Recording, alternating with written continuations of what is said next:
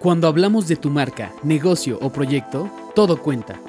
Aquí conocerás algunos de los puntos clave para crear una experiencia de marca completa, desde la definición de promesa hasta medios para lograr más ventas. Platicaremos de miles de temas que seguro te interesarán. Acompáñanos en un diálogo breve, casual y divertido, pero que nos tomamos muy en serio.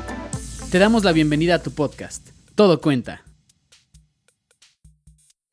Hola a todos, hoy quiero hablarles de un tema que creo que nos está afectando a todos y es sobre el de cómo ser creativos en medio de la pandemia. Por ello, el día de hoy quiero hablarles sobre el proceso creativo y cómo aplicar la creatividad para ser innovador en tu marca o en tu negocio. Es muy importante conocer cuáles son estos pasos para poder así evitar el bloqueo y en caso de que este suceda, saber en qué paso nos quedamos y qué hacer para continuar.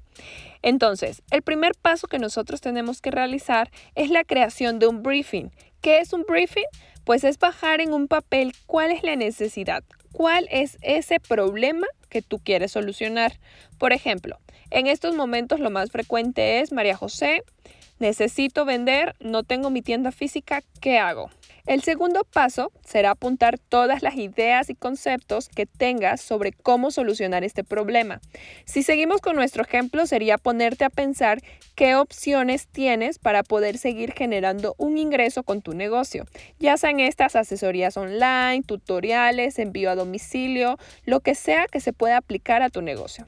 El tercer paso es normalmente olvidado por todos, pero es súper importante y es dejar de pensar en una solución. Es decir, date un break, ve a prepararte un bocadillo, ve el capítulo de tu serie favorita. Luego de que hagas esto, antes de sentarte a seguir pensando en darle una solución a tu problema, espera un poco. Es importante saber que la cultivación de ideas de calidad y que realmente funcionen, por lo general requieren un poco de tiempo.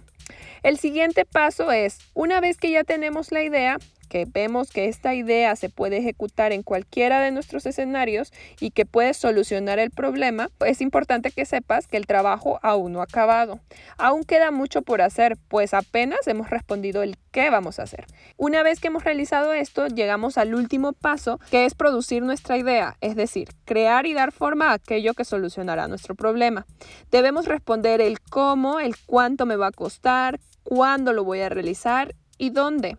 Es decir, si nosotros volvemos con el ejemplo que les puse en un inicio, que era generar un ingreso, pues el cómo producirlo, si dijimos que íbamos a hacer, por ejemplo, asesorías online, tenemos que resolver el cómo lo vamos a hacer, cómo lo vamos a promocionar, qué incluye este servicio, cuánto me va a costar a mí pagar una plataforma que me permita brindar una asesoría de calidad. ¿Cuándo va a ser el horario que yo voy a dedicar a este, a este servicio? Es responder todas estas preguntas y poder así tener un servicio que podamos ejecutar.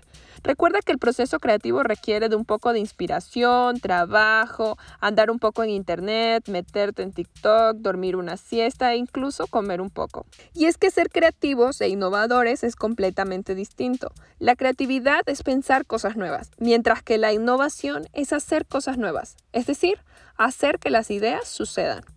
Por ello, antes de terminar este episodio, quiero compartirte los tipos de innovación que existen y así que te puedas inspirar un poco más sobre cómo innovar en tu negocio.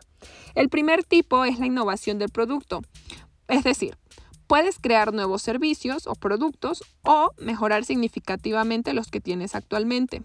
El segundo tipo es la innovación de procesos, es decir, crear nuevos métodos de producción, de entrega o incluso mejorar los que actualmente ya existen.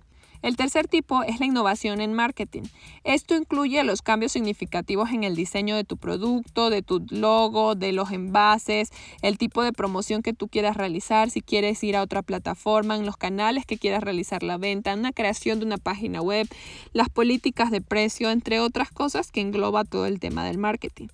Y el cuarto tipo, que es muy importante, es la innovación organizativa, es decir, la implementación de nuevos métodos organizacionales, lo que incluye incluye procesos de gestión, modelo de negocios, mejoras de puestos de trabajo, entre otras, cosas que permitan agilizar tu organización. Espero estos tipos de innovación te ayuden a inspirarte y a pensar siguiendo el proceso creativo que te mencioné en un inicio. Esto te ayudará a crear nuevas ideas de innovación en tu negocio para la estrategia post-coronavirus. Recuerda que durante abril y mayo estaremos regalando 30 minutos de asesorías a emprendedores, pequeños, medianos y grandes negocios. Si te interesa que platiquemos sobre las ideas que tienes para tu negocio, escríbenos en Instagram como arroba majomv o arroba tu negocio cuenta. Nos vemos en la próxima y recuerda, en la medida de tus posibilidades, quédate en casa. Sigue con nosotros para más información. Conecta con nuestras redes y cuéntanos sobre qué quieres conocer más. Muy pronto estaremos de vuelta para compartir más contenidos estratégicos. Recuerda que a la hora de comunicar y construir una experiencia de marca, todo cuenta.